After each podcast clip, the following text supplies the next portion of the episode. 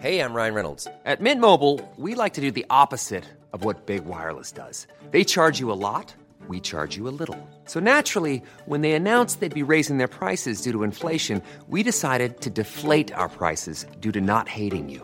That's right. We're cutting the price of Mint Unlimited from $30 a month to just $15 a month. Give it a try at mintmobile.com slash switch. $45 upfront for three months plus taxes and fees. Promo rate for new customers for limited time. Unlimited more than 40 gigabytes per month. Slows. Full terms at mintmobile.com.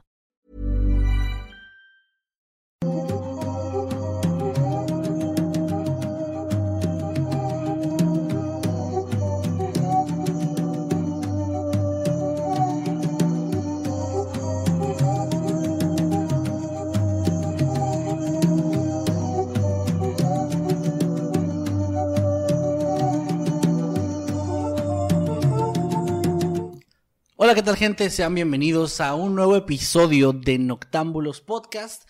Estamos muy emocionados de estar una vez más, un sábado más aquí con ustedes, presentándoles algunas historias, algunos casos o cosas que simplemente nos interesan o nos han llegado incluso a aterrorizar. Como siempre se encuentra mi compañero y amigo, el señor Lil Jimmy. ¿Cómo estás, Jimmy? Muy bien, ah, bastante enérgico. Compré esta cosa, no voy a decir dónde la compré para no dar Ni que pero- contiene. Ni que contiene. Porque nos tiran el directo. Pero sí, an- an- andamos con todas las ganas, listos para otro episodio. Y pues creo que tenemos aquí un invitado. Claro que sí, también tenemos a el buen Drem, que ustedes ya lo deben de ubicar porque estuvo como invitado la semana pasada, pero estuvo y no estuvo. ¿Fuiste el invitado de Schrödinger? Sí. Sí, estuve bien, estuve. Sí, fue algo trágico, pero igual fue interesante. Pude dejar de lado mi internet tóxico en la casa, que no funcionó. Creo que no fue tu internet, güey. Hay algo que me dice que también fue la forma en la que lo quisimos hacer, no jaló. Algo, algo ahí. Pero pues bueno, ya estás aquí. Bueno, pues aquí tratando de redimir ese pequeño percance. es la redención de huevo. Y pues bueno, para quienes no se acuerdan de eso o no hayan visto el episodio anterior, bueno, él es nuestro amigo Drem del canal La Forja de las Pesadillas y acabamos de hacer una colaboración con él de una historia que se dividió en dos partes y la primera parte ya está está disponible, en el canal en el canal. y la segunda pronto. Así que por favor vayan al canal La Forja de las Pesadillas, suscríbanse si les gusta el contenido y pues ahí dejen un like un comentario chido que siempre es bien apreciado.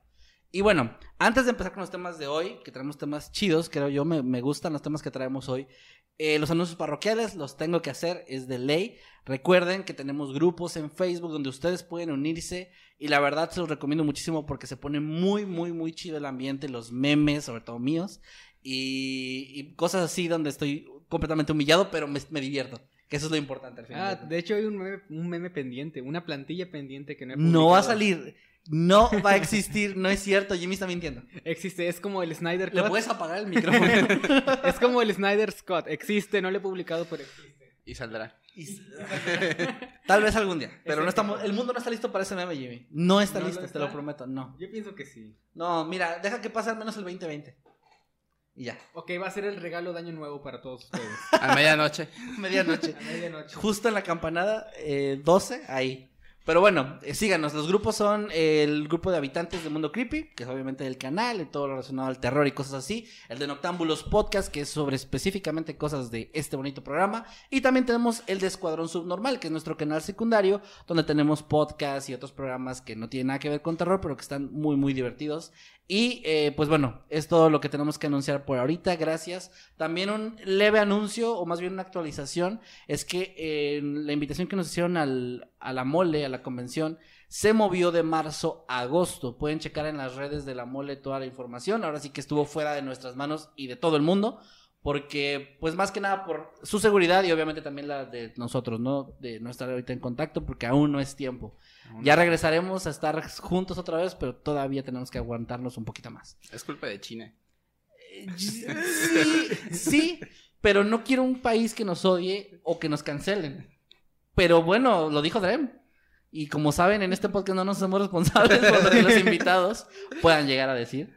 Pero sí es culpa de China, es cierto. Y Ah, bueno, bueno. bueno, ya vamos a empezar con los temas porque sé que a eso vinieron, sé que eso es lo que les gusta ver. Ya nos acomodamos cómo íbamos a estar el día de hoy. Ya que yo traje un tema un poco más denso, como me encanta ponerlos tristes y de mal humor, mejor vamos a empezar el día de hoy con el señor Jimmy, que les va a levantar el ánimo para que yo pueda llegar y bajárselos hasta el suelo. Ah, Pero caray, antes- eso ¿como el perreo? mal bajo el contexto. No, lo dije con el toda la intención de que contexto no sonara dado. como perreo, o sea, como perreo intenso así de... Ah, hasta- perreo Hasta el suelo. Sí. Ah, hasta el suelo el ánimo y el perreo, así. Ok, ok. Ya empieza, Me Jimmy, por favor. Necesito Bueno, que la gente se ponga feliz. Ah, bueno, ah, pues mi tema no es tanto para que para que se pongan felices o que eh, sea muy chistoso o algo así. De hecho, tengo un tema que es más que nada interesante y viendo que me tocó un caso de la vida real, pues voy a, a traer un caso de la vida real y es lo que traigo el día de hoy. Vamos a hablar de un ladrón, de un criminal. ¿Por qué? Porque ¿Por qué me volteas a ver a mí cuando dices? Eh, pues, Porque te estoy llamas viendo, Kevin. Me gusta Ah, mantener contacto Sí, visual. porque no, no te veo a ti, o sea, me Te veo a mí. ti. Estoy manteniendo contacto visual, no tiene nada de malo. Bueno, Bueno, ya, toma tu cartera. Es que miren al Kevin en la habitación y tú nunca te llamas Kevin. Está Oh, bien. Voy a aguantar todo el hate de esta nota. No, pero ah, si se acuerdan, hace algunos episodios ya ah, había traído aquí al, al podcast el top de los criminales más tontos. Una joya de tema. Fue muy, muy, muy chido ese tema. Y después traje uno de un atraco, a, a un atraco de arte, que también estuvo muy padre. Y pues en esta ocasión quiero hacer algo así como la tercera entrega de esa rama, ¿no? La trilogía. La trilogía, pero esta vez no van a ser criminales tontos o, o solamente un robo al banco. Vamos a hablar de una persona que al día de hoy es considerada como el ladrón de bancos más prolífico en Estados Unidos. Ok. Venga. Va, esta es la historia de Carl Gugas, Gu- Gugasian. No sé cómo se pronuncie, perdón. Pero no importa. Era, era un ladrón de bancos y le vamos a decir Carl de cariño. Entonces, Carl Gugasian creció en Brumball, Pensilvania. Sus padres eran inmigrantes armenios que trabajaron duro ah, para brindarles a sus hijos todo esto del el sueño americano, ¿verdad? Que sobre todo en, en- en- años, de, en años anteriores pues se creía como una realidad, ¿no? Más de lo que es realmente, no me meto en ese tema. Bueno, Carl cuando tenía 15 años le dispararon mientras intentaba robar una tienda de golosinas y debido a esto fue enviado al centro juvenil eh, del estado de Camp Hill en Pensilvania. Imagínense que te disparan y vas a la cárcel como quiera por robar dulces. Y lo- exacto, es que por la razón me parece. Sí, creo que también fue un tanto exagerado. Y pues esto marcaría de cierta manera como el rumbo del- de la vida de este muchacho porque, porque él creó en su cabeza una misconcepción muy, muy, muy interesante en la que nos vamos a, a meter en un poquito cuando leamos un poco de su historia en prisión. Ah, bueno, no hay mucha historia en prisión porque después de su liberación... Ah, Carl fue. No, no, no, y escucha, escucha. Y eso es lo que es interesante. Eh, Carl fue a la Universidad de Villanova, donde obtuvo una licenciatura en ingeniería eléctrica. Luego se unió al ejército de los Estados Unidos y se trasladó al Fort Bragg, en Carolina del Norte, donde recibió entrenamiento de fuerzas especiales y armas tácticas. Ahora, con todo lo que acabo de decir, tú pensarías que, bueno, eh, todo, todo esto de la anécdota con los dulces y que le dispararon y su tiempo en, en- en la correccional, pues quizás no importa tanto, ya salió. Pero pasa que él tenía como un malentendido respecto a su tiempo en prisión. Él pensaba que eh, eh, cu- cuando te arrestan al ser menor de edad, esos crímenes ya se quedan eh, como, quien dice, en tu expediente y, mar- y te, te manchan como persona para siempre, ¿no? Como lamentablemente suele pasar a, a- a- a personas que salen de prisión y no pueden conseguir trabajo y cosas así. Él pensó que eso también aplicaba para él. Pero la realidad es que, es que como fue menor de edad cuando eso ocurrió, pues nada de eso se iba, a- iba a ser tomado en cuenta, no se iba a recordar ese, ese crimen. Él, él básicamente no tenía razón para creer que no podría conseguir trabajo, y más considerando que tenía toda esta preparación, que no es el final de su preparación. Pues, esto es solamente como background para que comencemos a saber cómo pensaba este tipo. Ok. Entonces, eh, ay, rayos. Entonces, cuando salió del ejército, Carl asistió a la Universidad de Pensilvania y obtuvo una maestría en análisis de sistemas y completó parte de su trabajo de doctorado en estadística y probabilidad. Durante su tiempo libre, tomó lecciones de karate y finalmente, eh, eventualmente ganó un cinturón negro. Ok, wow. A pesar de toda su educación y entrenamiento en el ejército, y aquí viene lo que les estaba diciendo hace rato, Carl nunca creyó realmente que podría conseguir un trabajo real. Pensó que su delito juvenil lo limitaría a no conseguir nunca un empleo en el que pudiera ganarse la vida dignamente. Entonces, después de la universidad, comenzó a planificar meticulosos robos a bancos. ¿Cómo fue que lo hacía? Pues básicamente él como que jugaba con la idea, ¿no?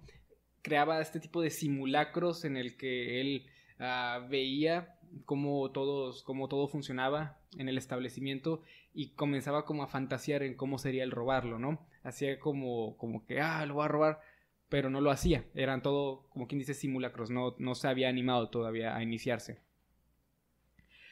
Y bueno, era inteligente, metódico y planificó cada uno de sus robos con todo detalle. Siendo un tipo matemático, hacer cálculos era lo que mejor sabía. Por lo tanto, ah, convirtió el robo de un banco en un juego de números, todo esto en su cabeza.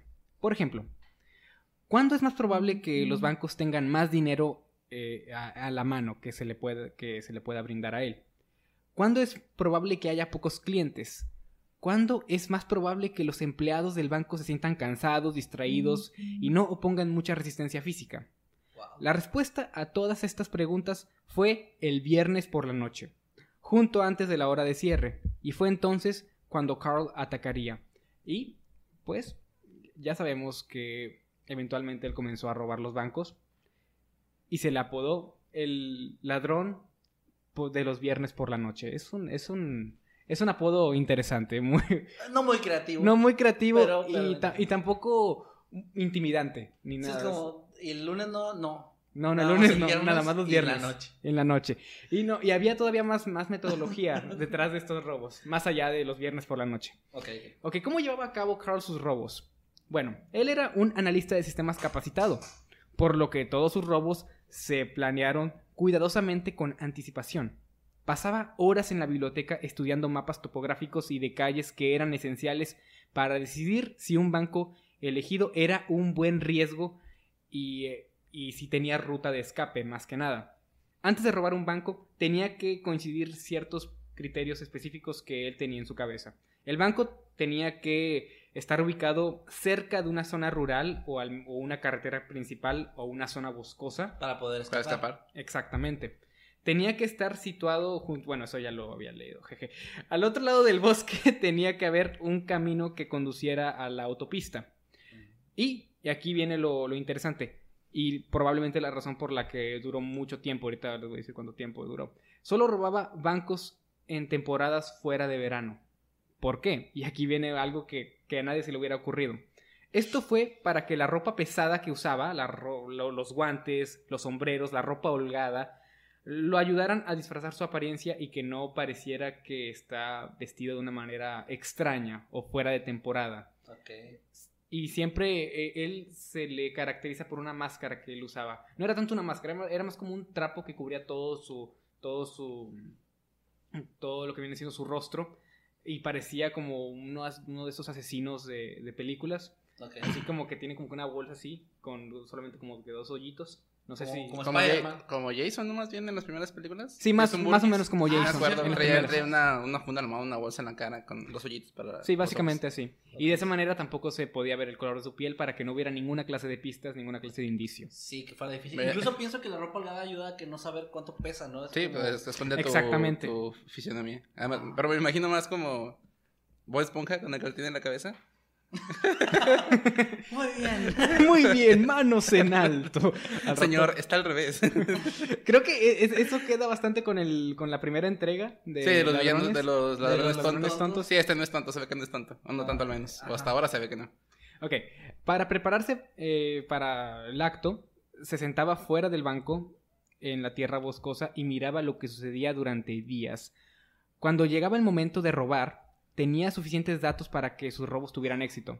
Sabía cuántos empleados había adentro, cuáles eran sus hábitos, dónde se encontraban adentro y si tenían autos o si había gente que los recogiera.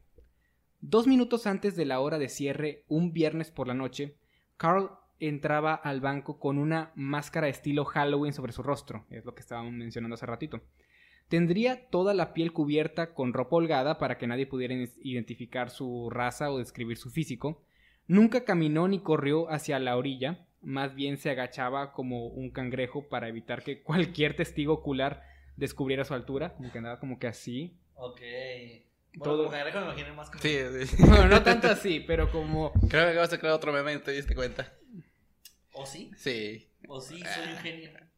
Bueno, tengamos propios memes. propios memes. Reabastecimiento de memes infinito. Bueno, Bueno, entonces aquí viene un dato que probablemente también ayudó a que no lo atraparan durante mucho tiempo. Él nunca llegaba realmente a las bóvedas. Él solamente tomaba el dinero que estaba, estaba por fuera.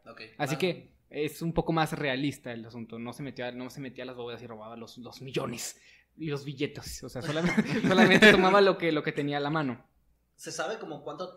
O sea, ¿tienes el dato de como cuánto se robaba más o menos por... Mm, ah, se estima que al final de, de su carrera, que duró como 30 años en esto, 30 años 30 años. robando. Y Wow. sí, y la razón por la que duró 30 años es porque solamente robaba en temporadas fuera de verano. Ok, sí, no robaba todo el año. No robaba todo el año. Una vez al año, así que... Sí, o sea, uno que otro robo porque no podía ah, arriesgarse, ¿no? A ser visto y de nuevo escogía bancos de zonas rurales. Era muy específico. Sí, era muy específico y investigaba mucho cada lugar que estaba robando. Entonces robó un total, se estima, un total de 50 establecimientos y en total de todo lo que robó, y pues se van a sorprender, robó solamente 2 millones de dólares. O sea, no es poquito, pero para 50 bancos sí es... No, tiene sentido. O sea, sí tiene sentido porque si te llevas dinero que está como a la mano y no entras a la bóveda, ¿cuánto te puedes llevar por, por, por cada atraco? Pero es inteligente de cierta forma porque es más difícil de arrastrar el dinero si es poco. aparte entras y sales más rápido. O sea, un montón de factores. Y por lo que veo, trabajaba solo. Lo cual es muy inteligente porque no involucras gente que puedan arrestar y que te, te, te delate o lo que O sea. que te traicione. Sí, o que te traicionen como en Joker. Como, O sea, huevo. como en Joker, pero- que te disparan por atrás. sí, no, no, por la favor. espalda. Ajá, sí. Entonces, te ahorras todo eso. Sin embargo, esto no es una película de un delincuente perfecto porque lo terminaron por atrapar en 2002. ¿Cómo fue que lo atraparon? Pues pasó de una manera ahora sí que bastante cinematográfica, digámoslo así. No e- en acción, sino por, por el cómo fue. Es como chistoso. Porque en el año 2002 dos niños estaban, estaban explorando un bosque cuando se encontraron entre, entre dos tubos grandes de PVC que estaban como, como quien dice, estos tubos que, que, que llevan como a una industria que está cerca, una fábrica o Ajá. algo así, en, en medio del bosque. Ahí encontraron las cosas del tipo. Ok. Entonces los niños estaban como que, oye, ¿qué, qué pedo? Hey, dinero. No, o sea, no dinero, estaba, pero estaba todo el equipo que usaba. Ah, ya, ya, ok, ok. Entonces lo reportaron a la policía y a partir de todo lo que, lo que encontraron en ese lugar, dieron e- eventualmente con el tipo y lo arrestaron. Ok. Pero 30 años igual. Después de 30 fue, años. fue como una coincidencia en contra de él, más que un descuido, creo. Sí, más que un descuido, fue más como una coincidencia, Sí. pero lo atraparon. Lo atraparon y aquí viene lo, lo que en verdad te vuela la cabeza. ¿Cuánto tiempo crees que una persona así debería ser en prisión?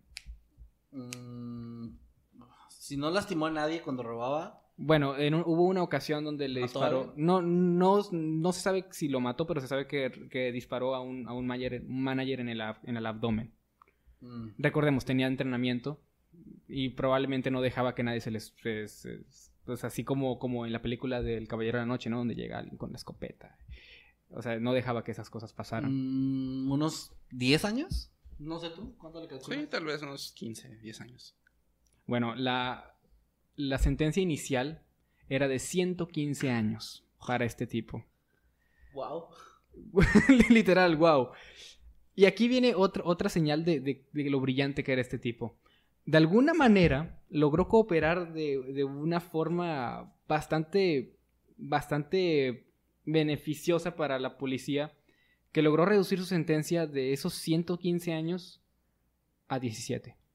Wow. Mm, pues 100 años casi. Le bajó 100 años a su sentencia. Nada más. Era, era todo un crack. Durante, durante su estadía en prisión, él estuvo dando clases de cálculo a los presos. Eh, Fue un, fue un buen, fue un preso ejemplar, digámoslo así, y cumplió su sentencia y finalmente salió libre de gen... 2009. No. lo Ah, que fue 2002, en- eh, lo agarraron en 2002. Ajá. 2002. Espera, porque no tengo el año exactamente donde salió. A ver si, si, si es- Bueno, es que a lo mejor le pueden reducir la sentencia otra vez. O sea, no sé, porque si fue 2002 y eran 17 años, no, no se supone que no ha salido. Pues salió, la, sa- salió libre. Entonces le o sea, redujeron la sentencia, ¿no? No, no, Supongo. no, no, pues no cuadran. Los, no sé, Sí, ¿tú no cuadra. ¿Trajiste datos falsos a Noctámbulos? No, esa parte no la había traído. Pero bueno, no importa. El punto es que, salió de prisión no en algún punto. Lo escribió eh, Jimmy Sí, Es, un fanfic. es un- es un fanfic. No, pero sí, sí pasó. en Wattpad.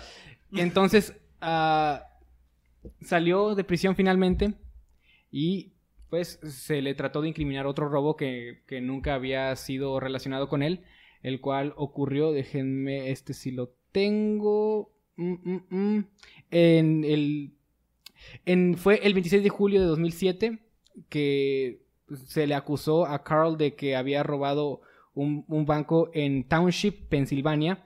Eso fue ya, pues, hace mucho tiempo, pero igual cuando se interrogó a Carl, él, él siempre negó y no hubo un caso suficiente para... para... Ok. ¿To- ¿Todos para los robos habían sido en, en Pensilvania o fueron en otros estados? Fueron en otros estados Ah, también. sí, por- para, para- recorriendo el- para- para- es que pensé, si fueron como más de 50 en la misma ciudad, pues la policía está muy pendeja y no supo que... Sí, demasiado. No, pero se movía, Ah, Puede se- pasar. se, morí- se movía de manera estratégica. De nuevo, duró mucho tiempo. Era GTA. Era básicamente como GTA. Robaba carros. Ajá. Y así fue como pasó. Y esa es la historia de Carl. Salió de cárcel, de la cárcel a, a los 69 años. Bueno, No tengo exactamente el dato, supongo que no hizo los 17 años completos. supongo que no, no. Pero de que salió de la cárcel, sí salió de la cárcel.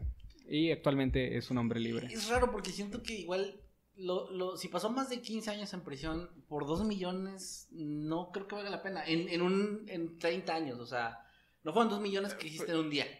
Pues es que es como un riesgo, es un riesgo bajo, o sea, hasta cierto punto lo entiendo. Hasta cierto punto lo entiendo, o sea, es un riesgo bajo. Como que si Ajá. cuando piensas, o sea, tengo dinero, no me atrapan, vivo relativamente tranquilo, pues no hay tanto pedo. Pero, pero si por dos millones la condena original que eran 100 años, pues como que no digo, Bueno. si, si te vas a meter un siglo a la cárcel, pues de pedido robo un chingo de feria para que lo disfrutes, pero pues no fue No, ni un caso no, ni y el otro. hemos visto casos aquí en, en- en el programa donde güeyes que agreden y matan personas les dan 7 a 8 años. O sea, Ah, es sí. ridículo cómo funciona que en algunos estados o en algunos países las sentencias pueden estar así de, ah, mataste gente, bueno, pero no eres tan malo. Ah, pero robaste un banco, no, no, 100 años. Es como, ok, eso es muy idiota, pero, pero es- es- a mí me parece exagerado. Pues esos 115 años que le dieron está exageradísimo. Pero no imposible, aparentemente. Pues no, nada es imposible para el... No puedo evitar notar el paralelismo con este Scott Lang, el de Ant-Man. Que el, el tipo también era ingeniero Ah, eléctrico todo el rollo y robó. Bueno, él no robó, pues, no, sí robó, ¿verdad? Pero. Y también lo metieron a la cárcel. Cuando estaba enseñando a Jimmy me acordé de ese pedo, me quedé un poco viajando en la idea de que Ya le diste un rostro. Sí, le di un rostro, sí. Qué guapo, ¿eh? No, pues sí, ¿no? Le gusta el Capitán América, entonces está Mm, bien, sí. Ese es el trasero de América. Es el trasero de América. Pues esa es- es la historia. Es el ladrón de Pensilvania. Es el, es el- sí. El- Y- el- la, el- la historia del, la- del prolífico ladrón de los viernes por la noche. Ese nombre necesitan hacerle algo diferente porque está muy... Nunca le harán película así. No, no, no, o sea, es que ¿qué dices vienes por la noche. Está, a mí me gusta, la verdad. Y andaba viendo el- en el chat el, el, el nombre del ladrón, el ladrón cangrejo de viernes por la noche. Y de hecho, ¿saben qué es lo que me parece? Lo que me parece extraño, que la policía nunca pudiera como que actuar de manera eficiente y formar el patrón de que siempre sucedía los viernes por la noche. Bueno, es que es que estás de cosas que pasan con diferencia de muchos meses y que en esos meses pasan otros robos, otras cosas que es difícil. O sea, uno ya, ya viendo como que ya todo el caso dice, ah, ¿cómo no lo se dieron cuenta? Pero de repente como que pasa mucho que cuando un caso no, no es como constante, la policía lo medio lo archiva y medio Pero lo agarra un güey y Es, luego eh, otro y luego otro. es una frecuencia de un año, o sea, yo, al menos yo sí vería como que no mames, este, esto está muy, como que muy, es muy periódico. O sea, sí, pero tendrías que meterte al caso y tú relacionar esos robos primero y, y estar como decir, es el mismo güey, porque como pasaba en diferentes estados, tal vez hasta... bueno, tal vez es lo, siempre se me va a ese dato los otros estados. Ajá, es que eso es lo importante, que en diferentes estados pues, hay diferentes policías encargados de diferentes casos. Sí, sí, sí. O sea, uno lo ve ya como ahorita de que qué pendejos, y sí, pero también al mismo tiempo se entiende, güey. O sea, creo que yo sí entiendo que pues el güey era cuidadoso, o sea, por algo fue exitoso. Y fue, una fue y fue una persona, era una persona muy preparada. Además, ¿Y saben cuál es la, cuál es la ironía de todo? Que todo podría haberse evitado si alguien hubiera llegado y, y- y le hubiera dicho, oye, pero no pasa nada. No tienes expediente. No tienes expediente, estás limpio. Consigo un trabajo. Pobrecillo, ¿verdad? O sea, fue víctima de su propia ignorancia porque él pensaba que ella estaba fichado de por vida. Eso es no. básicamente era Qué mal. Pero bueno, la que comenzó en esto. qué buen tema, Jimmy. La verdad me gustó mucho. Gracias por traerlo. Y pues nada, gente, ahí coméntanos cuáles son sus opiniones al respecto. En este caso no hay teorías. Bueno, tal vez la teoría que está chido escuchar, que es lo que estábamos platicando, es por qué creen que no lo atraparon. O sea, si realmente fue más ineficiencia o más que era. O sea, ¿qué, qué ganó? ¿La ineficiencia o la inteligencia de él? ¿Es la inteligencia de la policía o la inteligencia de este tipo? Porque yo me voy por la inteligencia. Siento que fue Mm. muy inteligente y gracias a eso. No siento que fue peor. Ahí, en este caso específico, no le echo la culpa a la policía. Yo no. No sé ustedes. No, yo tampoco, pero Yo, eh, tampoco sí. es como que diga, ay, la policía hizo genial su trabajo. No, porque los, los tuvo- niños hicieron tuvo- genial su trabajo. Porque tuvo que pasar una coincidencia para que pudieran Ajá. encontrar. Deberían dar una plaga a esos niños. Sí. A huevo. De hecho, sí. Y bueno, pues aquí ahorita vamos a Chispas Mickey, dijo el niño al otro. Vamos a. Se me olvidó ese, ese anuncio al inicio. Bueno, dos anuncios. La primera, porque se me olvidó que existía. Emanuel no estuvo el- o no está el día de hoy, ni estará. Porque tiene asuntos personales. eh, nada grave, está todo bien, pero pues ocupó. O sea, tuvo ahí unas cosillas que le ocuparon el tiempo y pues no pudo venir.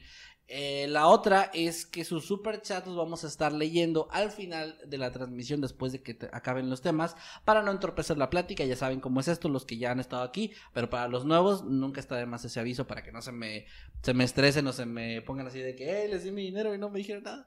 No, sí, vamos a leerlo, más, más al ratito. Y pues bueno, ya con eso cerramos el tema. Con eso cerramos el tema. de- Perfecto, del gran ladrón tema. de los viernes por la Tienes noche. una estrellita en la frente.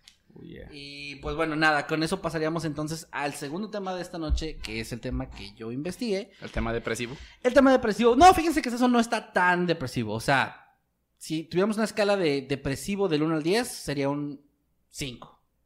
Ah, Hay algo fuerte, pero no tanto. Y quiero empezar el tema preguntándoles, ¿a ustedes alguna vez les ha pasado o conocen a alguien que le haya pasado que tenga premoniciones sobre algo y que se cumplan? O sea, que sí sea como de, soñé que iba a pasar esto y pasó exactamente igual o algo similar. Mm, no. ¿No? Ok, porque eso tengo entendido que no es tan común, pero ha pasado. O sea, ha habido gente, hay un caso ahí de una, una cantante que tuvo un sueño donde el avión en el que iba a viajar junto a su banda se iba a estrellar. Y no se subió al avión por eso, y los demás obviamente sí, porque pues es un sueño nada más. Y el avión al final sí se estrelló y se murieron todos, excepto obviamente ella que se salvó. Y es un caso medio conocido. Eh, porque estas cosas son interesantes, o sea, las premoniciones realmente tienen como esa parte no diría necesariamente sobrenatural, pero pues que muchos sí lo atribuyen a algo como un tipo de don o como tal vez una señal del cielo. Cada quien le da una explicación diferente.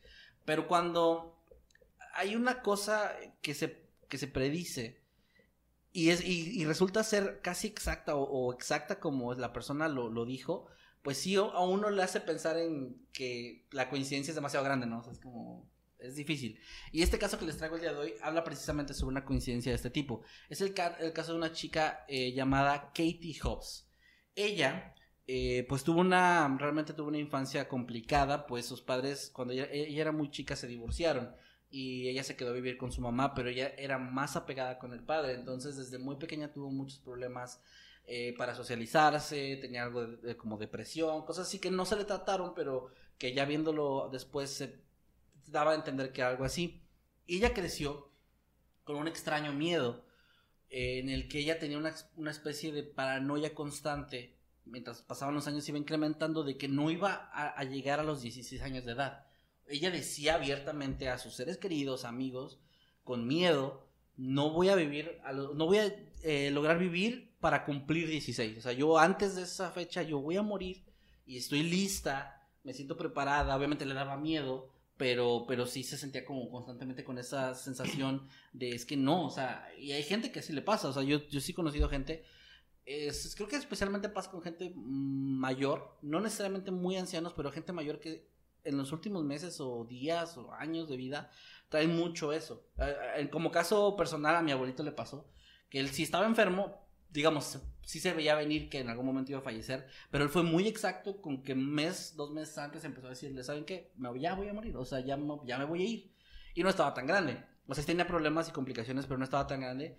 Y pues obviamente todos en la familia era como, no, abuelo, no, no digas eso, que no sé qué. Y pasó. Pero sí se puso muy necio en ese sentido, de es que ya va a pasar, o sea, ya acéptenlo, vivan con eso, porque yo ya, sé qué va a pasar, etcétera. Entonces algo así vivía ella, algo así tenía ella, pero imagínense, una cosa es un señor adulto o gente mayor con enfermedades, y otra cosa es una niña de 8 o 9 años que ya les está diciendo a sus papás o a su mamá, me voy a morir y no voy a llegar a esa fecha, ¿no?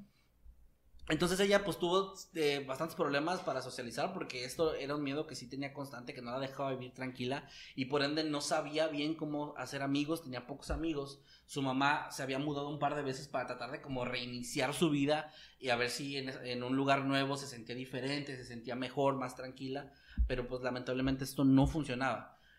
Curiosamente, eh, cuando ella, bueno, cuando ella estuvo cerca de cumplir los 16 en sus últimos meses de tener 15 años, se encerró en, en- en su casa. Ya no salía porque ya, ya sentía que venía ese momento, ¿no? Que ya se acercaba ese momento de morir. Y estaba eh, recluida en su habitación, comía poco, estaba muy mal. Y pues la- lo- los, los familiares realmente no podían hacer nada más que tratar de cuidarla y mantenerla lo más cuerda posible. Pero lo curioso es que cuando llegó el día de su cumpleaños, ella despertó y se sintió bien, se sintió feliz, porque tenía ya 16 años, ya sabía, de, cierto modo, algo que has estado pensando toda tu vida que va a pasar, no pasó. Entonces para ella fue como un alivio de, ok, no pasó, sí llegué a los 16, sí lo cumplí. Y empezó a vivir una vida completamente diferente, empezó a salir más con gente, se hizo de nuevos amigos, se empezó a, a hacer de hobbies, en la escuela le empezó a ir mejor, o sea, su vida dio como un giro de 180 grados donde donde pues ella misma se provocaba ese miedo, esa paranoia y ya lo había superado solo con el hecho de cumplir 16. Pero aquí es la parte que vinesca del podcast, porque lamentablemente esta historia no tiene un final feliz. Eh, esto lo voy a leer un poquito más porque es lo, esto es con datos ya más exactos. El 23 de julio del año 1987, eh, poco tiempo después de su cumpleaños, eh, se encontraba ella leyendo un libro en su habitación. A las 11 de la noche le dijo a su madre Vivian que iba a hacer un viaje rápido al supermercado cercano para comprar otro libro, algo súper normal. Pero eh, pues esta tienda se encontraba un par de, calles, pero ella normalmente cuando salía y sobre todo en las noches solía ir con algún amigo de, de cerca, algún vecino, alguien que la conocía, solo que en esa ocasión no había nadie y pues ella desesperada o de cierto modo apresurada por comprar ese nuevo libro, se fue sola. Alrededor de las 3 de la madrugada, perdón, de las 3 de la madrugada su madre despertó de golpe de un sueño muy profundo donde sentía que le habían golpeado la cabeza. Se levantó con una sensación como que le habían pegado pero sin dolor. Y después de eso, inmediatamente después de esa sensación horrible, tuvo mucha paz y sintió tranquila y nunca supo explicar por qué, como si todo hubiera terminado. Eh, en ese momento obviamente ella no entendía pues qué podía significar, era como una pesadilla extraña o algo así, no le dio mayor significado, pero esa mañana cuando fue al cuarto de su hija se dio cuenta que no estaba ahí. Y empezó a buscarla por todas partes, a hablar con familiares, había desaparecido. Katie ya, ya había desaparecido, nadie la había visto. Y a pesar de que el lugar o ese tramo corto era un sitio eh, bastante concurrido, incluso por la noche, por la madrugada, no había ningún testigo, no parecía que nadie la había visto, como si hubiera desvanecido de un momento a otro. Esta, esta desaparición se hizo bastante conocida en el lugar y se empezó a mm, convertir en algo un poco mediático. Se involucró a todo el departamento de policía, se movilizaban organizaciones de voluntarios para buscarla y todo, pero nunca, bueno, en ese momento no encontraron absolutamente nada. Lo único que había como testimonio era un empleado de supermercado que después fue interrogado por la policía y que dijo que le había vendido el libro a Katie, que sí él, él había, o sea, esa misma noche le vendió el libro y ella se había ido, pero nada se veía extraño, no estaba ni nerviosa, no parecía que la estuvieran siguiendo, nada, ella simplemente compró, se fue y ellos eh, pudieron verificar esta compra y con eso ya tenían más o menos un, poco más de información. Había sido esa desaparición o lo que sea que le había pasado después de, de esa hora, de la hora en que él compró el libro. Eh, la evidencia mostró que había llegado a la tienda Desert Inn Road y Maryland Parkway, pero las autoridades no pudieron determinar a dónde se fue después de ahí. Se creía que había sido secuestrada, era la teoría más fuerte, pero no se encontró ningún testigo ni nada, o sea, no había ninguna pista para esto. Nueve días después de esto, nueve días después de su desaparición, un geólogo que se encontraba buscando cristales de roca descubrió el cuerpo de Katie en un campo remoto cerca del lago Mead, aproximadamente a, hora- a una hora en automóvil desde Las Vegas. Los investigadores encontraron en el lugar huellas de neumáticos que parecían indicar que una persona se había frenado ahí y luego se había dado una especie de vuelta y se había ido. Eran recientes. Eh, de- se habían encontrado también dos rocas encontradas cerca de su cuerpo que estaban cubiertas de sangre. Se analizó la sangre y se determinó que las manchas coincidían con el tipo de sangre de Katie. El forense determinó que había muerto a causa de repetidos golpes en la cabeza. También se encontraron señales de que había sido agredida sexualmente. Trágicamente parecía que las premoniciones de Katie eh, habían sido casi exactas por lo que ella había platicado de que ella sentía que aparte su muerte iba a ser violenta. Además de todo, ella sentía que su muerte no iba a ser una muerte pacífica o por enfermedad. Y pues bueno, aunque mm, lo único que no fue o que no coincidía con lo que ella decía era que pues sí había llegado a cumplir los 16, solo que esto ocurrió tan solo tres meses después de su cumpleaños. Después de su muerte, es una parte bastante triste, porque después, o bueno, depende de cada persona, porque después de que ella murió, sus padres revisaron su habitación y encontraron en algunos cajones cartas que Kate había escrito cuando tenía 15 años, donde se despedía de todos, de sus amigos, de sus familiares, e incluso en ellas, ella, eh, Katie les decía que no sufrieran, o sea, que a pesar de como sea que se hubiera ido, ella iba a estar tranquila y que ya, ya estuviera bien, que ella ya había aceptado su muerte, que ya estaba bien con eso y que ellos también debían estarlo. Aunque obviamente esto contrasta mucho con eh, la Katie que tenía 15 años a la Katie que cumplió 16 y que aparentemente cambió toda esa mentalidad. Pero al menos de cierto modo quedó como esa... Bueno, eso que ella pensaba antes, o sea, la forma en la que ella pensaba sobre su vida y su muerte. Y bueno, eh, la familia de Katie pues estaba obviamente devastada y fue hasta el 24 de octubre, exactamente tres meses después de su desaparición, que un, eh, una persona anónima llamó al departamento de policía de Las Vegas y dijo que había presenciado el secuestro de la chica. Dio la ubicación correcta del lugar donde se vio a Katie por última vez, junto con una descripción precisa de lo que llevaba esa noche, cosa que no se había liberado al público, y afirmó que no se puso en contacto con la policía antes porque había estado ocupado y fuera de la ciudad durante varios meses, cosa que es obviamente súper extraña, ¿no? Como ves un secuestro y no dices Y no nada, dices hasta, nada, sí, a huevo. hasta meses después. Pero bueno, esta persona nunca, se, nunca fue identificada, no se sabe quién fue. Lo que sí es que el caso de Katie se mantuvo cerrado un tiempo hasta eh, 1987, cuando las autoridades lograron vincular a un asesino serial llamado Michael Lee Lockhart, que era de Ohio. Él había robado un Toyota Celica color azul del año 1986 y lo mantuvo hasta 1987. Las autoridades creen que este se- en este tiempo fue cuando secuestró y asesinó a Katie. Las fibras azules que se encontraron en la escena del crimen, de donde estaba la chica, coincidían con las fibras del vehículo robado. Los recibos de la tarjeta de crédito también lo habían ubicado en Las Vegas en ese el día del asesinato. O sea, su historial de, de compras coincidía con ese día, ese lugar. Y finalmente, ya la prueba como más clara fue cuando las investiga- los investigadores lo, lo interrogaron. Él no se especifica cómo, pero prácticamente aceptó que lo había matado. O sea, no se dice exactamente qué dijo o cómo fue, pero fue como una especie de, de confesión. Y Lockhart, afortunadamente, lo habían atrapado. Fue condenado por una serie de asesinatos en Texas, Indiana, Tennessee y Florida. Y finalmente fue ejecutado en Texas el día 9 de diciembre del año 1997. Eh, dado que ya había sido por todos esos crímenes enjuiciado y todo esto, cuando se le vinculó al asesinato de Katie, pues ya no, Nevada, el estado de Nevada ya no hizo nada, o sea, ya no hubo, realmente solo se abrió el caso, se cerró con que tenía algo que ver, pero realmente no hubo un juicio ni nada, o sea, ya, ya ¿Qué- estaba enjuiciado con... ¿Qué ibas a enjuiciar? Sí, es como ya estaba en otro lado y, y aparte de muerte. Y pues así es como cierra la historia. Eh, un final, en mi opinión, agridulce. Eh, obviamente es súper trágica la muerte de esta chica, pero al menos este güey no se fue como muchos otros casos que hemos traído que se van, viven felices para siempre, ¿no? Ellos en su vida normal, este güey sí lo atraparon, lo terminaron ejecutando y pues lamentablemente esa premonición o no sé cómo sea que ustedes le quieran decir de Katie se cumplió, aunque no exactamente muy cerca, lo suficientemente cerca como para que al menos sea algo curioso o interesante lo de su vida.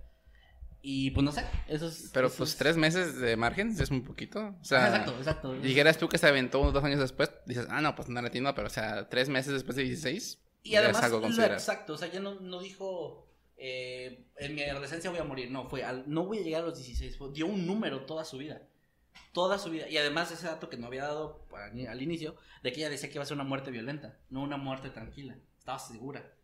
Y obviamente eso, pues obvio, la tenía paranoica. Pues la sí, creo que a quien...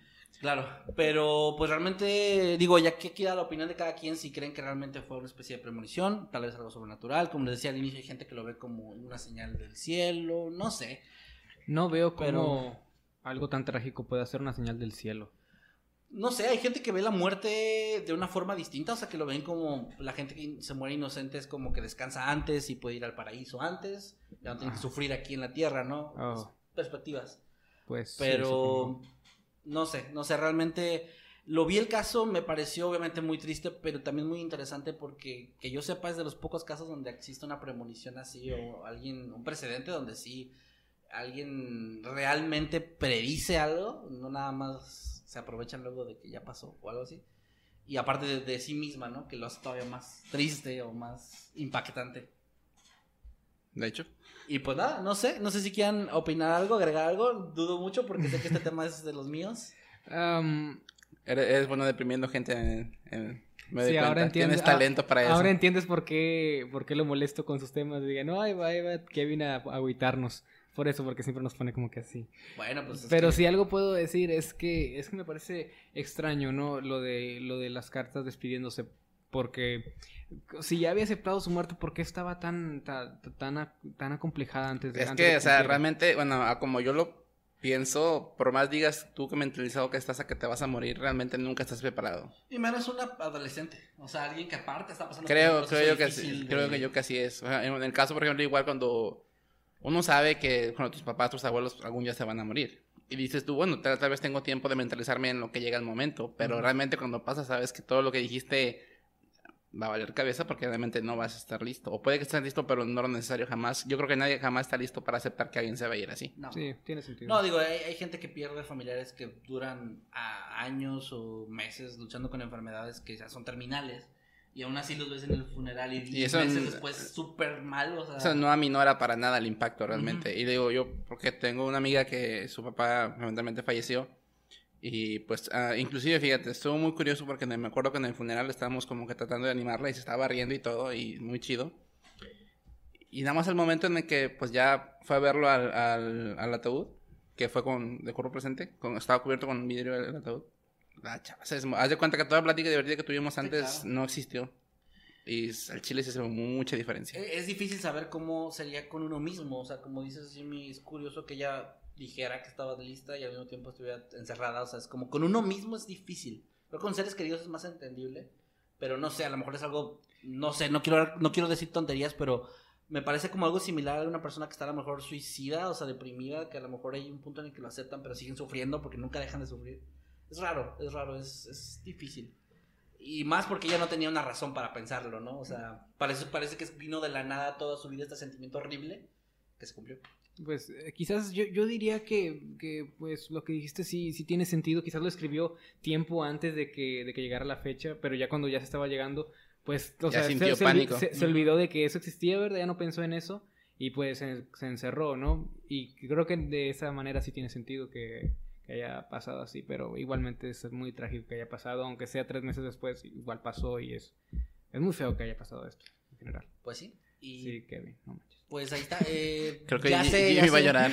Ya sé que mis temas pueden ser un poco más lúgubres de lo que luego trae Jimmy con top de ladrones más tontos, pero, pero bueno, es, me pareció interesante, o sea, fuera de lo que es el, el- el mero hecho del asesinato y todo esto, me pareció interesante. Y además, afortunadamente tiene un final un poco más ligero que otros. Otros hemos traído luego otros temas que es como el, el asesino se va bien tranquilo a vivir una vida feliz y aquí no. Entonces, pues nada, ahí dejo el tema del tema que traje el día de hoy. Es Ojalá. como nazis viviendo en Argentina felizmente después de su desmadre. exacto. Sí, a Eso, huevos. eso- eso sí es un poco más trágico de que aparte están disfrutando, ¿no? Eh, pero bueno, no nos metamos en temas de nazis porque eso sí es más pesado. Todavía existen. Eh, pero bueno, es el tema que traje el día de hoy. Ojalá que les haya interesado y pues gustado de alguna forma, os haya interesado. Digamos, eh, dejémoslo en eso. Y pues nada, eh, gracias por haberme escuchado. Y ahora sí, vamos con el último tema que traemos el día de hoy. Que de hecho, eh, nada más para dar el precedente, me había comentado eh, Drem que lo iba a mencionar en la transmisión pasada. O sea, que lo ibas a Sí, pero decir, pues pero no escuchabas no se pudo. nada. No, No se pudo. No escuchabas nada. Pues venga, el micrófono es tuyo. Bueno, creo que Va a, ser- va a servir para olvidarnos un poquito de los temas deprimentes de, Sí, del por señor favor, Kevin, porque se ocupa. eh, creo que, insisto, creo que Jimmy, vas a hacer Me llorar a Jimmy. agredido. eh.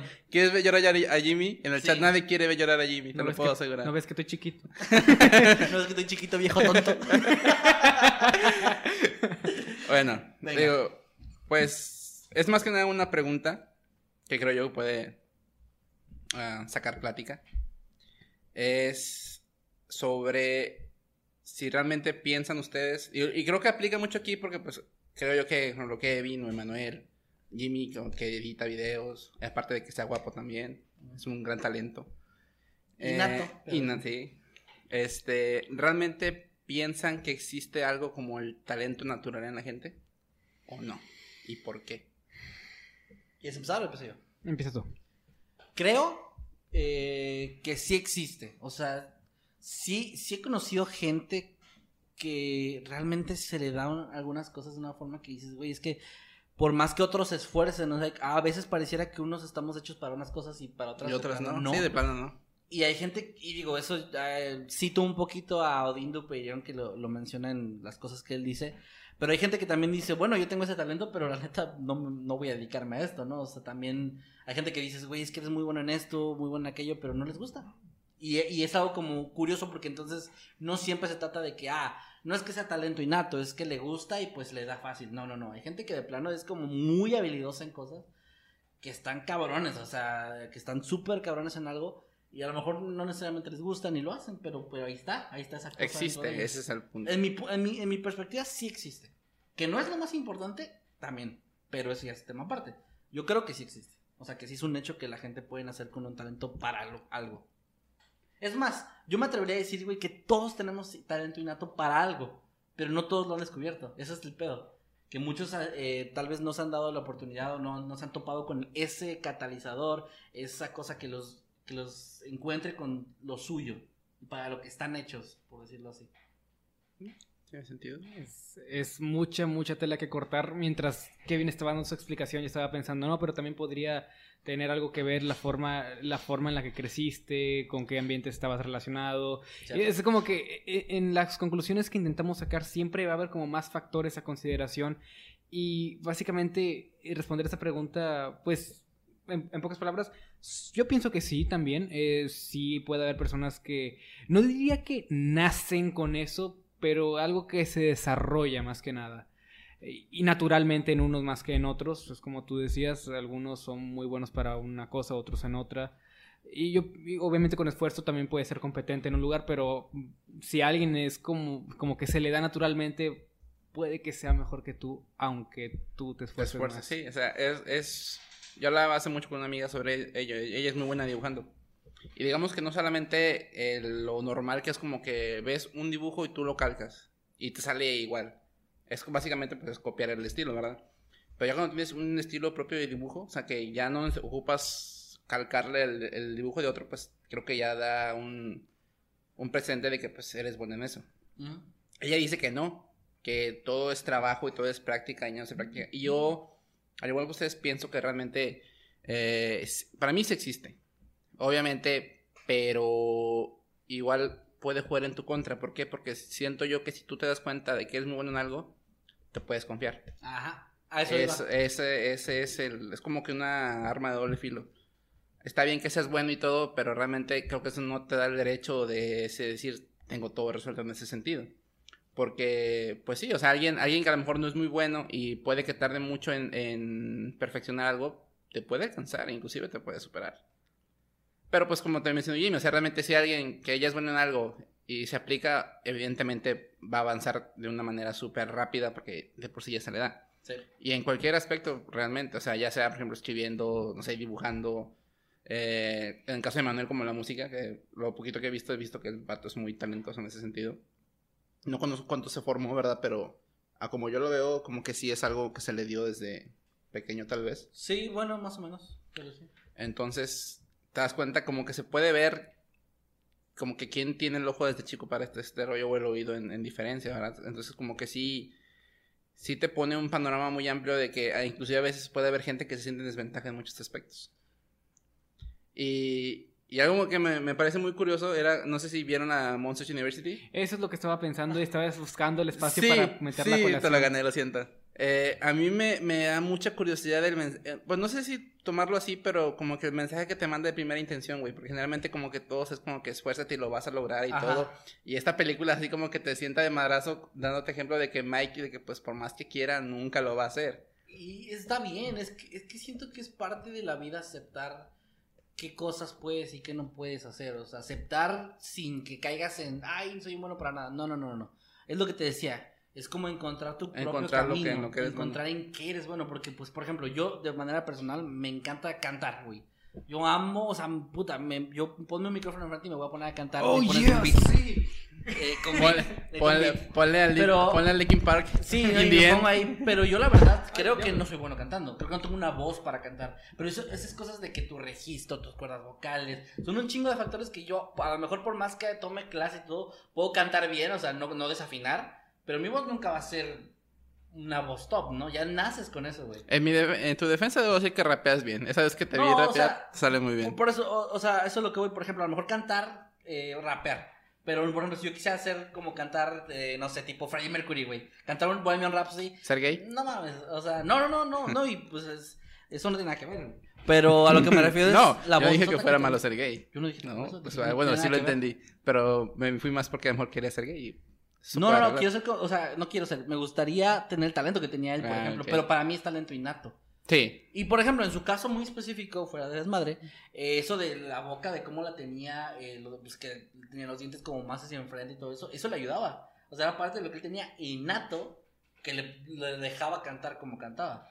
Y a lo mejor hay gente que le encanta como a mí cantar, pero yo nunca voy a ser un cantante profesional y tengo que aceptar mis límites. Y ya, es eso. No me, no me, no eso, ay, no voy a cantar nunca porque si no soy mejor que Freddie Mercury, no. No se trata de eso, en mi opinión. No, sí. Es Siento que hay mucha gente que cuando no, o sea, es como entender que nunca vas a poder ser el mejor de nada porque siempre puede llegar alguien a destronarte, pero no se trata de eso. Se trata de ser feliz con lo que estás haciendo. Ser feliz con lo que has logrado y tratar de ser mejor y mejor y mejor, pero no ponerte límites con alguien o con algo, sino decir hasta donde yo llegue. Hasta donde pueda. Ajá, Sí. es eso para mí. Entonces, ¿realmente considerarías que ese mensaje que han dado mucho de que... Bueno, a lo mejor no lo ves así, o cómo puede interpretarse de que ese mensaje de esfuérzate hasta que lo logres o nunca te rindas como que está bien y mal, o está mal, o está completamente bien. Es que creo que es un mensaje que está muy en blanco o negro. Y la vida se me hace a mí que es muy gris. O sea, mm, para mí hay cosas que están en medio siempre. O sea, es como, está bien, esfuérzate, no te rindas a la primera. Esfuérzate, esfuérzate, pero tienes que saber que puede que tengas un límite y que por más que te esfuerces ya no logres nada. O sea, eh, por ejemplo, otro ejemplo personal, me encanta el básquetbol, pero güey, o sea, mido 1.67. Si yo estuviera aspirando a llegar a la NBA, no que no se pueda, ha habido güeyes de mi estatura que llegaron y se puede. Y están en la banca. Pero no, no, hay güeyes que sí son, fueron, eh, tengo varios ahí que son mis ídolos, eh, que sí llegaron y son buenos, pero a lo que voy es, aún así, está tan complicado que es mejor yo mantenerme más centrado en decir, "Uh, pues, me puede gustar y puedo llegar a ser talentoso, habilidoso, pero, o sea, también si yo pongo mis sueños en, un lugar donde dices, Pues es que creo que lo difícil es saber qué punto es en el que dices, ¿sabes qué? Pues creo que ya no sirve este rollo. O sea, ya aquí, hasta aquí dejo de intentar. Porque creo que mucha gente se le va la vida en ese rollo intentando buscar y al final desperdicia muchos años en algo que Pero, realmente nunca hicieron bien. Es que, es que aquí es donde yo quiero volver a, a lo de la película de Monster Inc. No porque no seas bueno precisamente en una cosa, no quiere decir que no sirvas para nada en ese Sí, campo. o sea, definitivamente. O sea, puedes ser muy bueno en otro, en otro apartado de lo mismo y seguirías amando lo que haces, seguirías siendo feliz, obviamente aceptando que, como decía Kevin, que tienes limitaciones. En el ejemplo de la película, Mike quizás no asusta, pero, pero es un gran coach. pero es un gran coach y Soli estaría perdido sin él. Exactamente. Que pese a todo el talento que tenía él, Exacto. pese a la familia que tenía él, pues es lo que me era un desastre. El vato se confía en su talento. Ajá, Soli. Sullivan. Soli es ese, es ese ejemplo del talento innato, pero crudo, sin esfuerzo. Que, Sin trabajar. que sin- ajá, que es como de no, no, porque una persona con talento y que aparte se, se entrena, pues oye, es lo que es luego el personaje, ¿no? Y esto es algo ficticio, pero sí aplica, o sea, sí. así- aplica. Yo, yo veo, por ejemplo, los, para mí los atletas top y todo eso son gente talentosa que además se aplicó. Y, y seguro que hay mucha gente que a lo mejor tenía más talento que ellos, pero que Pero no... tiró flojera y Ajá, y ahí es donde Flojera. vale- o, valió pues, madre. En el caso del deporte, pues también te jode que te puedes lastimar y pues ahí vale. La rodilla, la rodilla.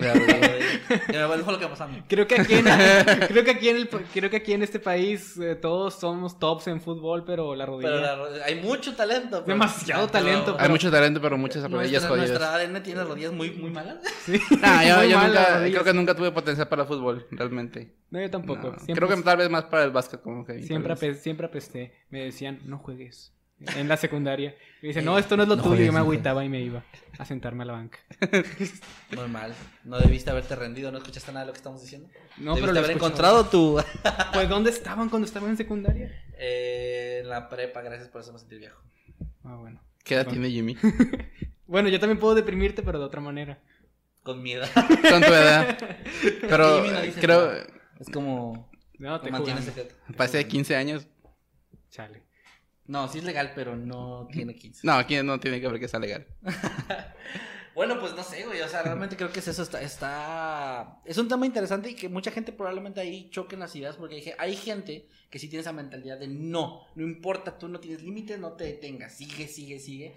Pero como dices, se le puede ir la vida a una persona. Sí, no no es que esté mal esa perseverancia, sino que están en el camino equivocado. Ese es el problema. Y claro, es difícil saber cuál es el camino correcto. Sí. Tienes que abrir tu panorama y decir. O Y tal que- vez saber o aceptar que tal vez nunca va. A lo mejor, güey, yo soy un jugador de golf profesional súper cabrón, pero nunca jugué golf. Pues ni pedo, ni pues mamé. Y lo sabrás a los 80, cuando ya no puedas hacer carrera en En mi ello. último día de ¿No era, vida. como, no era como la historia de, de Michael Jordan que cuando se retiró intentó irse al béisbol Ajá, y apestaba.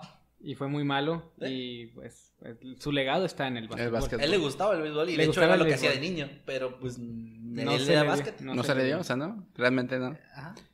Y creo, digo, realmente creo que sí, inclusive a lo mejor en el chat puede haber gente, eh, conozco gente que está ahí que también se le hace como que a lo artístico como Night Wanda y otros así que dibujan o que tal vez pueden dejar una opinión y ver realmente qué piensan, ¿verdad? Para, para conocer lo, la- lo que piensan lo- los, demás seguidores de aquí, para ver qué pueden decir al respecto. Sí, ahí dejen su opinión. eh, todo es válido.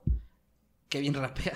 Eh, todo es válido. La verdad, pues aquí es, ese es un tema de esos en el que la opinión pesa más que el objetivo. O sea, no hay, creo que no hay un lado objetivo. No se puede encontrar, creo.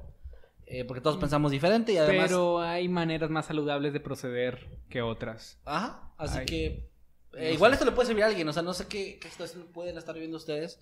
En alguna a lo mejor que es cierto, o sea, yo he visto esas imágenes donde está, por ejemplo, alguien cavando y que se rinde justo antes de, llegar al diamante. Sí. Y, está bien, o sea, sí, sí inténtenlo, pero también abran el panorama. O sea, no, no, no, no, está bien enfocar toda tu vida en una sola cosa que a lo mejor no estás logrando un resultado. No sé, o sea, es, no, no es por bajarles el ánimo, es todo lo contrario. Hay más que pueden hacer, hay otras cosas que pueden encontrar. Yo, o sea, ya hablando otra vez de manera personal, yo, no, yo cuando era niño no decía, ay, ojalá un día tenga un podcast o un canal de terror. O sea, claro que no, claro que no era mi sueño. Yo, yo de niño pensaba Creo, cosas. creo que hace años el youtuber no era carrera. Exacto, no, no, no, ni es todavía. Pero a lo que voy con esto es que ahorita estoy viviendo de algo que me encanta, mi trabajo me gusta, pero no era mi sueño. Se, se fue dando y dejé que se fuera dando y no dije, no, no, no, no, no, esto no es lo mío, yo basquetbolista. Y ahorita estoy ahí entrenando en chinga y a lo mejor no hubiera llegado a nada.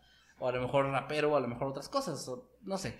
Neta, rapea muy bien. Deben ser como rapea la de Indien. Ya me lo he escuchado, ya me lo he escuchado. ¿Ah, sí? No, no, Ah, no sé bueno, si todos, pero en Checkpoint llegamos a hacer eh, pe- eh, Checkpoint pedas de karaoke y ahí rapeaba. Y pues eh, me gusta, me gusta. No soy tan malo, pero Kevin Rapero. Eminem, cuidado. aguas. Ahí viene Kevin M. Kevin M. El Eh. Kevin M. Todos spamen Kevin M. Kevin M, sí, por favor. En Twitter Eso también se lo robé a alguien porque me acuerdo que alguien me lo comentó. Así que perdón, persona que lo dijo primera vez, eh, te lo robé. Así es la vida de injusta. Mira nomás, mira. Kevin M en acción. Kevin M. Robando el crédito. Robando crédito. pues bueno, no sé. ¿Algo más que quieras añadir a eso? Ah, no, pues creo que realmente estuvo bastante claro, la verdad. Y pues hay que ver realmente qué dice la gente aquí. Si es que van a leer algunos comentarios. Está chido y buen tema. Me gusta cuando traemos temas de, puro debate. Se pone chido. Eh, aparte, opinamos medio diferente. De todas formas, los tres, y eso siempre es interesante. Y pues bueno, gente, esos fueron los temas que trajimos el día de hoy. Por favor, comenten eh, de cualquiera de los temas, pues qué opinan, eh, sus teorías de a lo mejor el- lo de Jimmy o de lo que comenté yo, y su opinión de lo que comentó el buen Drem. Y ahora sí, llegó el momento de leerlos a ustedes, de leer los... ¿Qué pasó? Como que Eddie le dio calambre. eh, de leer sus eh, superchats, de leer sus comentarios. Y pues vamos a empezar aquí. Esta. Que no, no, no. ¿se puede? Ah, bueno, no, Eddie dice que ahorita está, está trabajando en eso. Bueno, vamos a leer que comentarios así, los que ahorita leemos los superchats. Oye, ya, bueno, no puedo leer nada porque todo está spameado de Kevin M. Gracias, Jimmy. Pero gracias, Se chicos. tenía que hacer y se hizo. Eh, no, no me estoy quejando. Eh, gracias, chicos. Yo soy bueno para dar pena. Esa es mi pasión. Años de práctica y Por dos.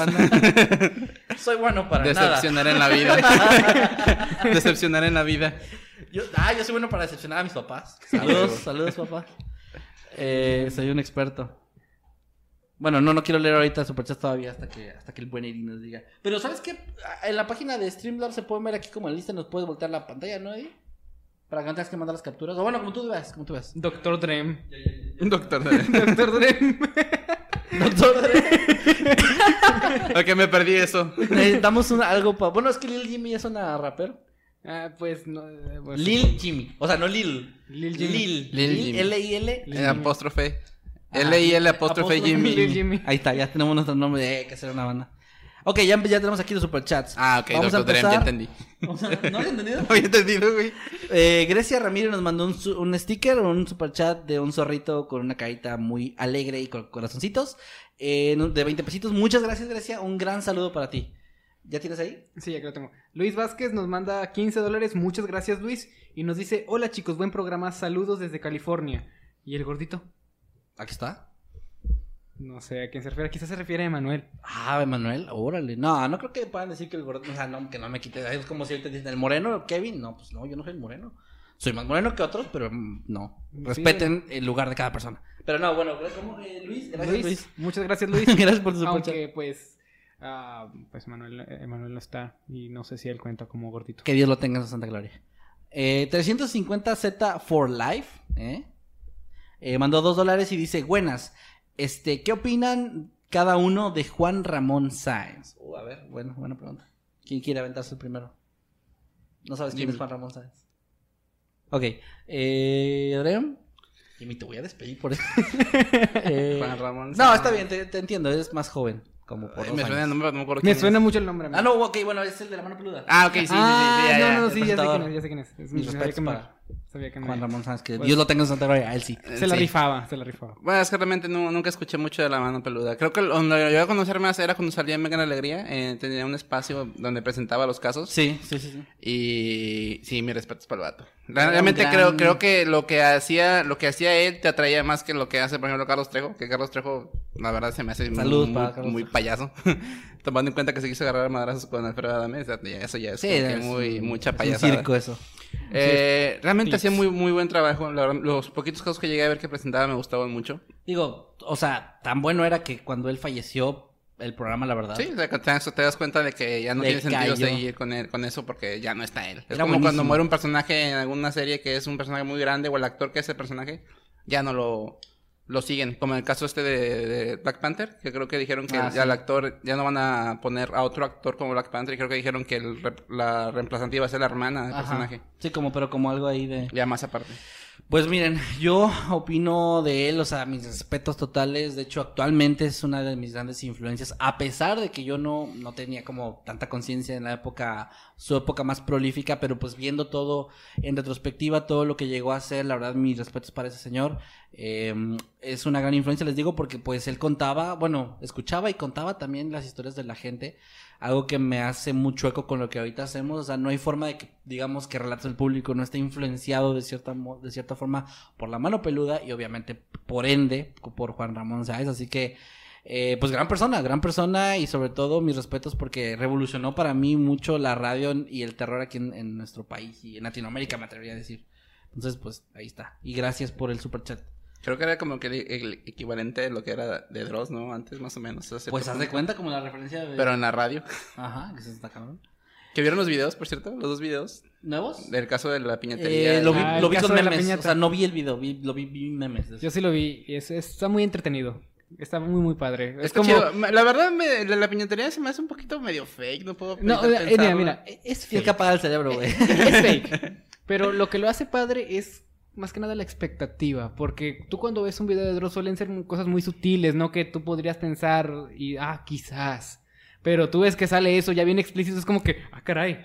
Ay, ay, ay. Y Está es, como, chido. es como que te toma por, sor- por sorpresa, y es como agradable, es muy entretenido, es muy Sí, está padre. entretenido. Así que si alguien dice, no, ¿cómo pueden creer eso? Eso es fake. O sea, sí, pero está Ya sabemos, señor. güey, ya sabemos. Ya Chido, señor. O sea, estás igual que los que critican a los que ven lucha libre porque, porque dicen que es falsa. O sea, no, Sí, no sí, manches. o sea. Totalmente de acuerdo. Pero bueno, pasando al siguiente superchat, te toca a ti, el de Grecia. Ok, a ver, a Grecia Ramírez nos manda 20 pesos. Muchas gracias, Grecia. Y nos dice: Cásate conmigo, Jimmy, te mantengo. Saludos, chicos. Oh, es. Eh, ah. No es, no es legal, no es legal, no es legal. Bueno, Tengo 15 años. Pusiste muy nervioso a Jimmy. Yo creo que ya es suficiente esa respuesta, así que gracias por el superchat. Muchas gracias, Grecia. Un abrazo, un abrazo muy grande. Vale, pues el siguiente es. Ah, bueno, es de nuevo 350Z for Life, que nos mandó otros dos dólares. Y dice: Propongo un tema para la siguiente semana de algún hacker. ¿Eh? Eso suena Ah, más como un tema para ti. Sí, sí, un buen hacker. Hay muchos. Pero no, la siguiente semana, de hecho, gente, anunciando ahorita de una vez, vamos a tener el especial de la Revolución Mexicana y vamos a traer puros temas relacionados a eso.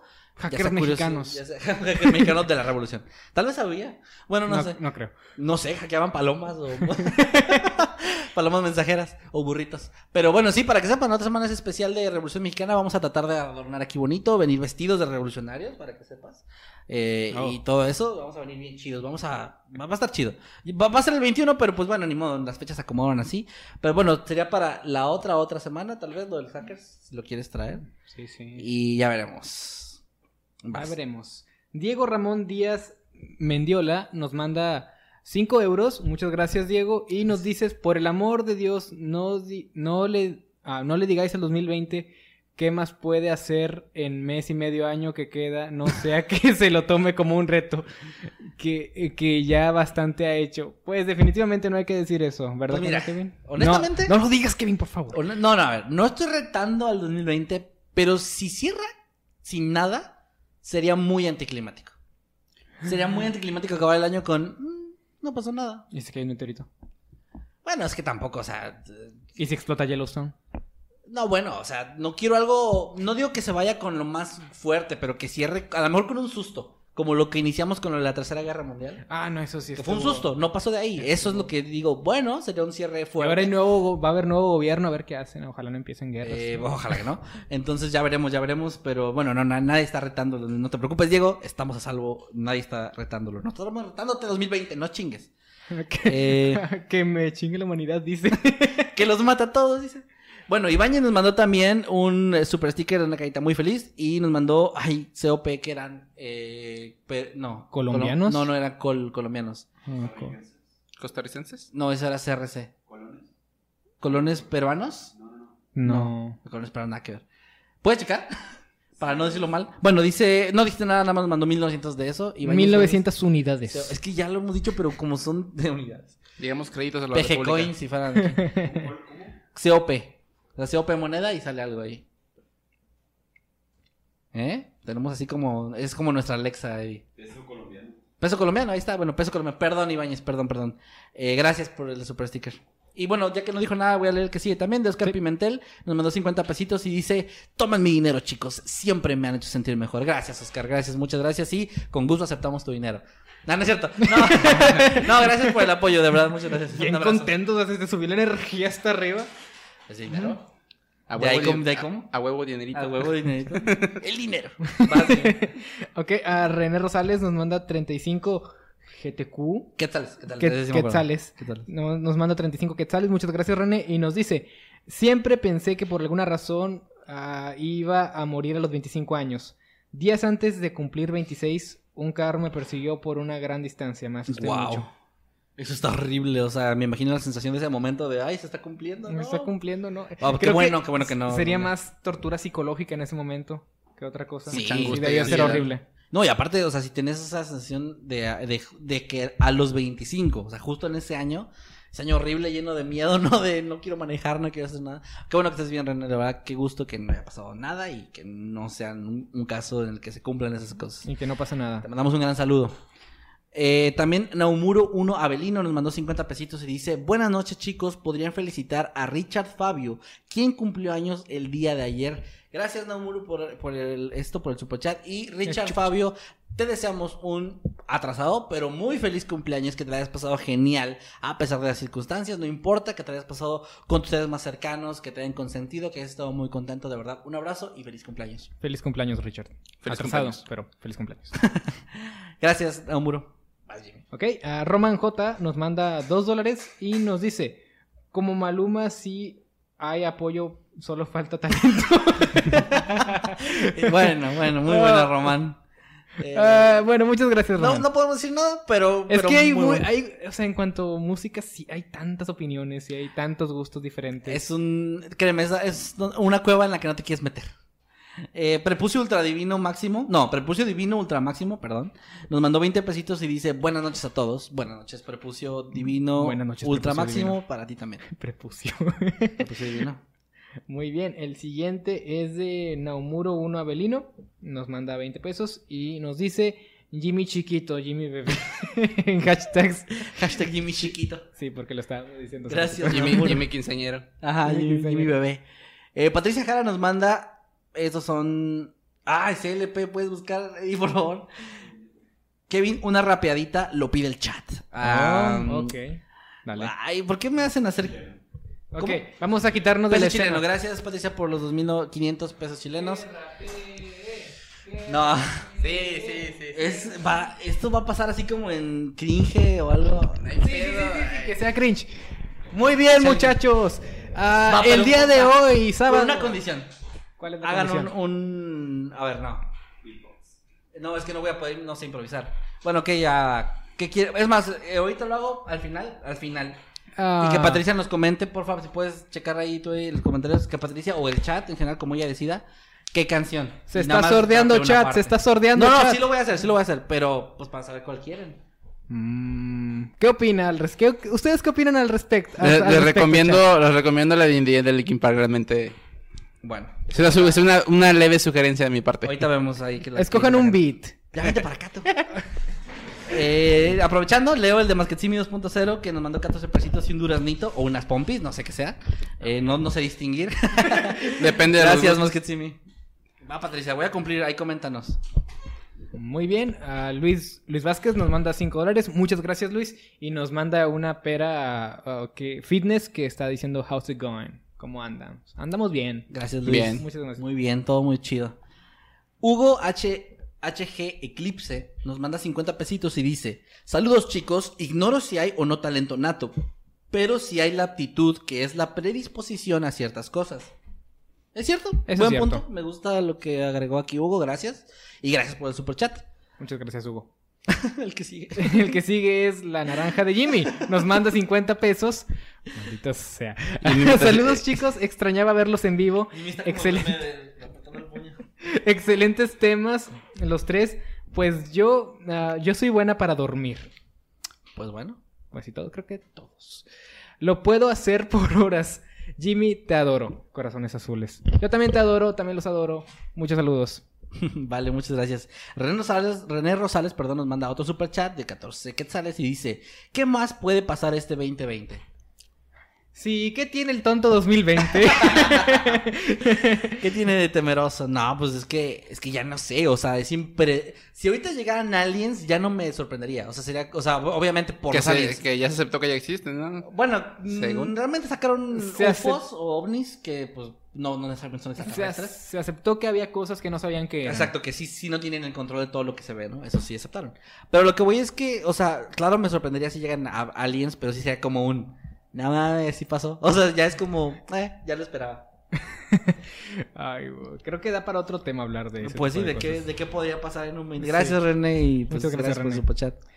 Ok, y el último que tenemos aquí es de Álvaro Muñoz G, que nos manda 129 pesos. Muchas gracias, Álvaro. Y nos dice, saludos a los tres, genial programa. Ojalá pronto regrese Manuel. Rapé más que Simi, algo estilo cártel de Santa. Ay, les va a quedar mal porque de cartel no sé y además no puedo decir lo que dice él.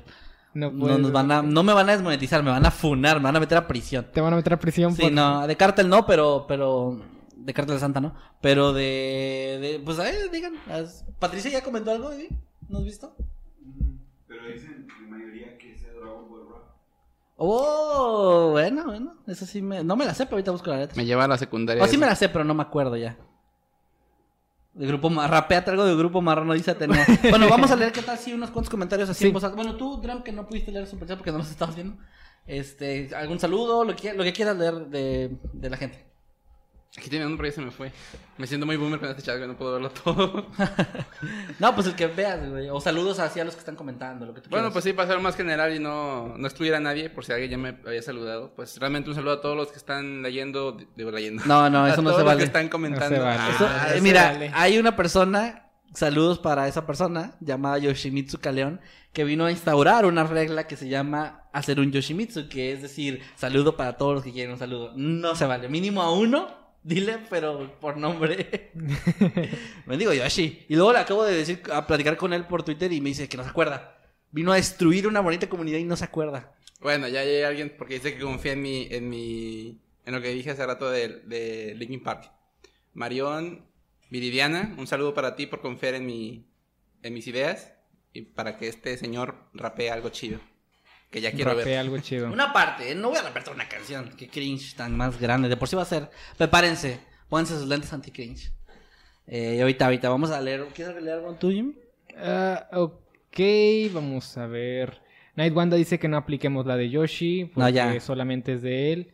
Ah, saludos también para Adrián JRZ, que está pidiendo saludos. Muchos, muchos saludos para ti. Eh, Dulce María Romero Cha- Chavarría dice Dragon Ball Rap. Pues ya tienes ahí la sugerencia. Sí, ya vi que están muchos bien diciendo marcada. Pero ahorita también quiero ver qué dice esta chica, Patricia. Ok, puede saludos también para Karen Michelle Rivera Marcial. Nos dice que pide saludos, nos manda saludos. Muchos, ah, muchos saludos, Karen. Y pues sí, eh, ahora te toca saludar bien, no hacer la de Josie. Ya tengo a alguien más. Ah, un saludo para Atenea P que me pide que le mande un saludo. Un saludo para ti y gracias por. Ya me bloqueé. Tren.exe dejó de funcionar. Estoy agarrando señal, güey. No, un saludo para Atenea. Eh, también quiero mandar un gran saludo. Ahorita a los que alcancé a ver aquí que están comentando. A Leonela Brito, que dice que es nueva miembro de nuestro canal. Gracias por unirte. Y es de Perú, dice. Saludos hasta Perú. También a Mr. Corbata de Masquetsimi, Naumuro Uno Avelino, Alan Vázquez, eh, Mr. Corbata, ya lo dije. Estoy leyendo a Cubita de Hielo también. Gracias, chicos, que son los miembros que están comentando ahí con su hermosísima insignia y con los más hermosos aún emoticones de, de este canal, que ya les recuerdo, ya está el de Jimmy Rambo para que lo spameen cuando quieran. También un saludo para Namuru, que también me lo acaba de pedir. Dice Alan Vázquez algo, porfa, pero no alcanza a ver qué. Ah, no alcanza a ver qué, Alan, dinos. Le quiero enviar felicitaciones a Darío AN, que dice que fue su cumpleaños. Felicidades. Muchos, muchas Felicidades. felicidades, Darío. Espero que le hayas pasado muy bien. Dice un saludo para mi pato que está viendo la transmisión conmigo, dice Jeremy JCS. Bueno, saludos para tu bonito y hermoso, seguramente pato. El pato. El pato de Jeremy. Oigan, ¿a ustedes no les ha pasado que le salen en los recomendados de YouTube videos de patos comiendo aceitunas, esas chiquititas? No, pero ahora quiero ver eso. Sí, es, no sé, fue muy random. Estaba un enorme plato de, de aceitunas así chiquititas, esas cositas verdes, no sé si llaman aceitunas siquiera. Pero sí, un plato lleno de esas cosas con agüita. Y le daba clic, porque pues, ¿por qué no? Y estaban, los patos se la comieron muy, muy rápido, es como que comen mucho.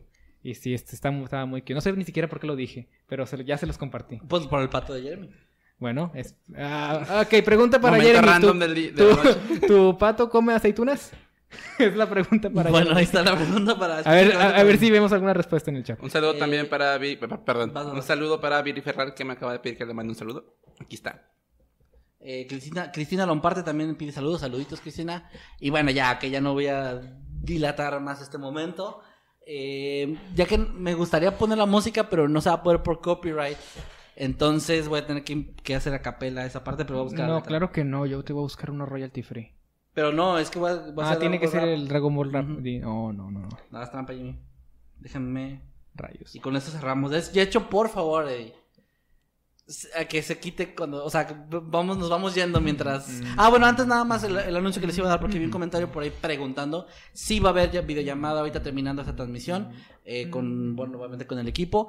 Para los miembros de nivel habitante inmortal, para que estén ahí al pendiente. Ahorita se nos, eh, por el tiempo se nos pasó la publicación, pero ahorita la hacemos ahí en el en community para que estén al pendiente. Terminando la transmisión, inmediatamente hacemos la publicación para que puedan poner sus preguntas o sus comentarios y los platicamos en la llamada exclusiva para ustedes. Así que gracias a los que están por ahí.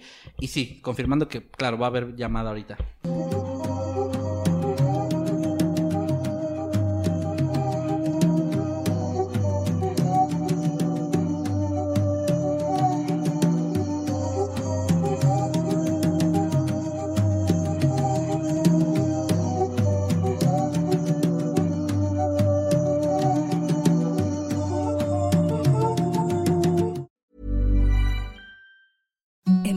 Softest sheets you've ever felt. Now imagine them getting even softer over time. That's what you'll feel with Bowl and Branch's organic cotton sheets. In a recent customer survey, 96% replied that Bowl and Branch sheets get softer with every wash. Start getting your best night's sleep in these sheets that get softer and softer for years to come. Try their sheets with a 30-night guarantee. Plus, get 15% off your first order at bowlandbranch.com. Code BUTTERY. Exclusions apply. See site for details.